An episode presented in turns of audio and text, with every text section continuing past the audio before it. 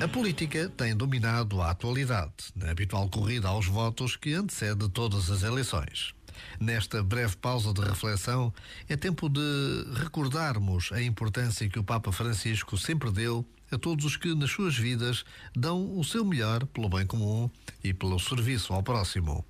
O bem comum e o serviço ao próximo são as causas que podem e devem nortear todos os homens e mulheres que se dedicam ao exercício da política de forma livre, séria e generosa. Mas o dever de votar é de todos e para todos. Já agora, vale a pena pensar nisto. Este momento está disponível em podcast no site e na app.